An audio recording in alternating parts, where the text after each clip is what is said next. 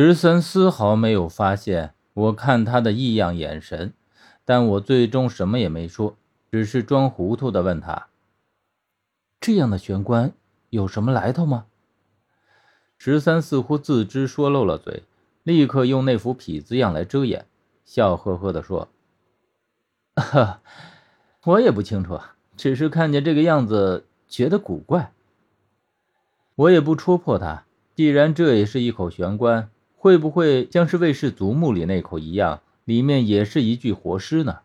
这口用锁链重重锁住，这些锁链在上面纠缠交错，拴得很是牢固。正在我为这口玄关疑惑的时候，十三指着壁顶说：“何远，你看那是什么？”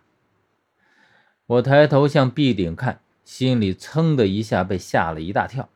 只见壁顶上竟然绘着一张巨大的人脸。刚刚我看向壁顶的时候，竟然都没注意，现在猛地看到，被吓了一跳。这张人脸绘得惟妙惟肖，可以肯定是费了许多功夫的。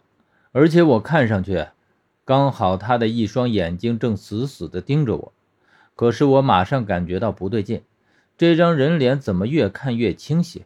特别是那一双眼睛，越看越像是真的。我吓了一跳，以为自己是眼花了。可揉揉眼睛，的确没错。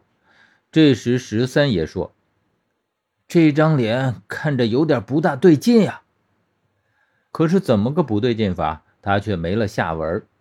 虽然我们都看得出他的确很怪，可是这种怪却用语言无法形容。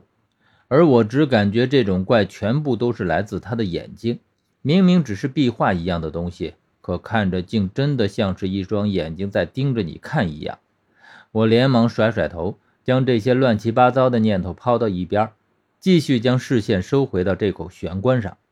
可接下来。我看到了在卫氏族墓里一模一样的一幕，就是这口玄关在动，虽然被锁链缠着，但是整个木棺却在空中兀自的摇晃，带着所有的锁链一起晃动。看到这般情景，我算是明白为什么我们在墓里会听见敲击声。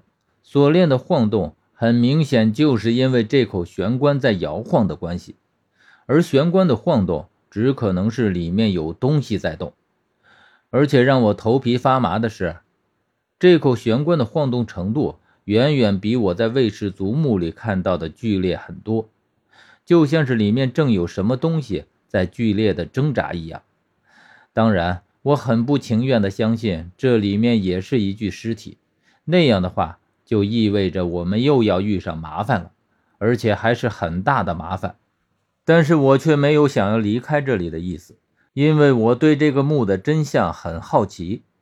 锁链哗啦哗啦的响了一阵之后就停下了，可是没过几秒钟，稍稍有些平稳的玄关再一次剧烈的晃动起来，整个墓室里都是锁链哗啦哗啦的摇晃声，听得耳朵一阵发麻。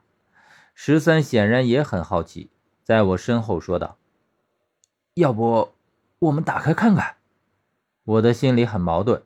一方面，我想知道这里面究竟是什么；可是另一方面，我又不愿意打开，因为我知道里面肯定会是危险的东西。这个时候，最理智的做法应该是离开这里，继续往墓室里去。这时候，我才猛地想到了薛，好像距离他离开已经过了一个多小时了，可是他却丝毫没有要回来的趋势。我心里面隐隐有一种不好的预感，但我极力克制住，说道：“我觉得我们应该立即离开这里，往墓室里去，绝可能一时半会儿回不来了。”十三的眼睛一直紧紧盯在玄关上，显然十分想打开看个究竟。可是我的理智告诉我，这样做是不对的，在墓里面能少一事是一事。所谓好奇害死猫。说的就是我们现在的情形，更何况里面是一具起尸，打开了也是徒添麻烦而已。十三最后还是将视线收回来，一脸讨好的说：“嘿，薛不在，你就是二把手，一切都听你安排。”我被十三这搞怪的表情逗得也是一乐，口上说道：“嗨，什么二把手啊？好像你是被我们压榨的劳苦大众似的。”边说着，我边往外面走，再不去管玄关里的晃动。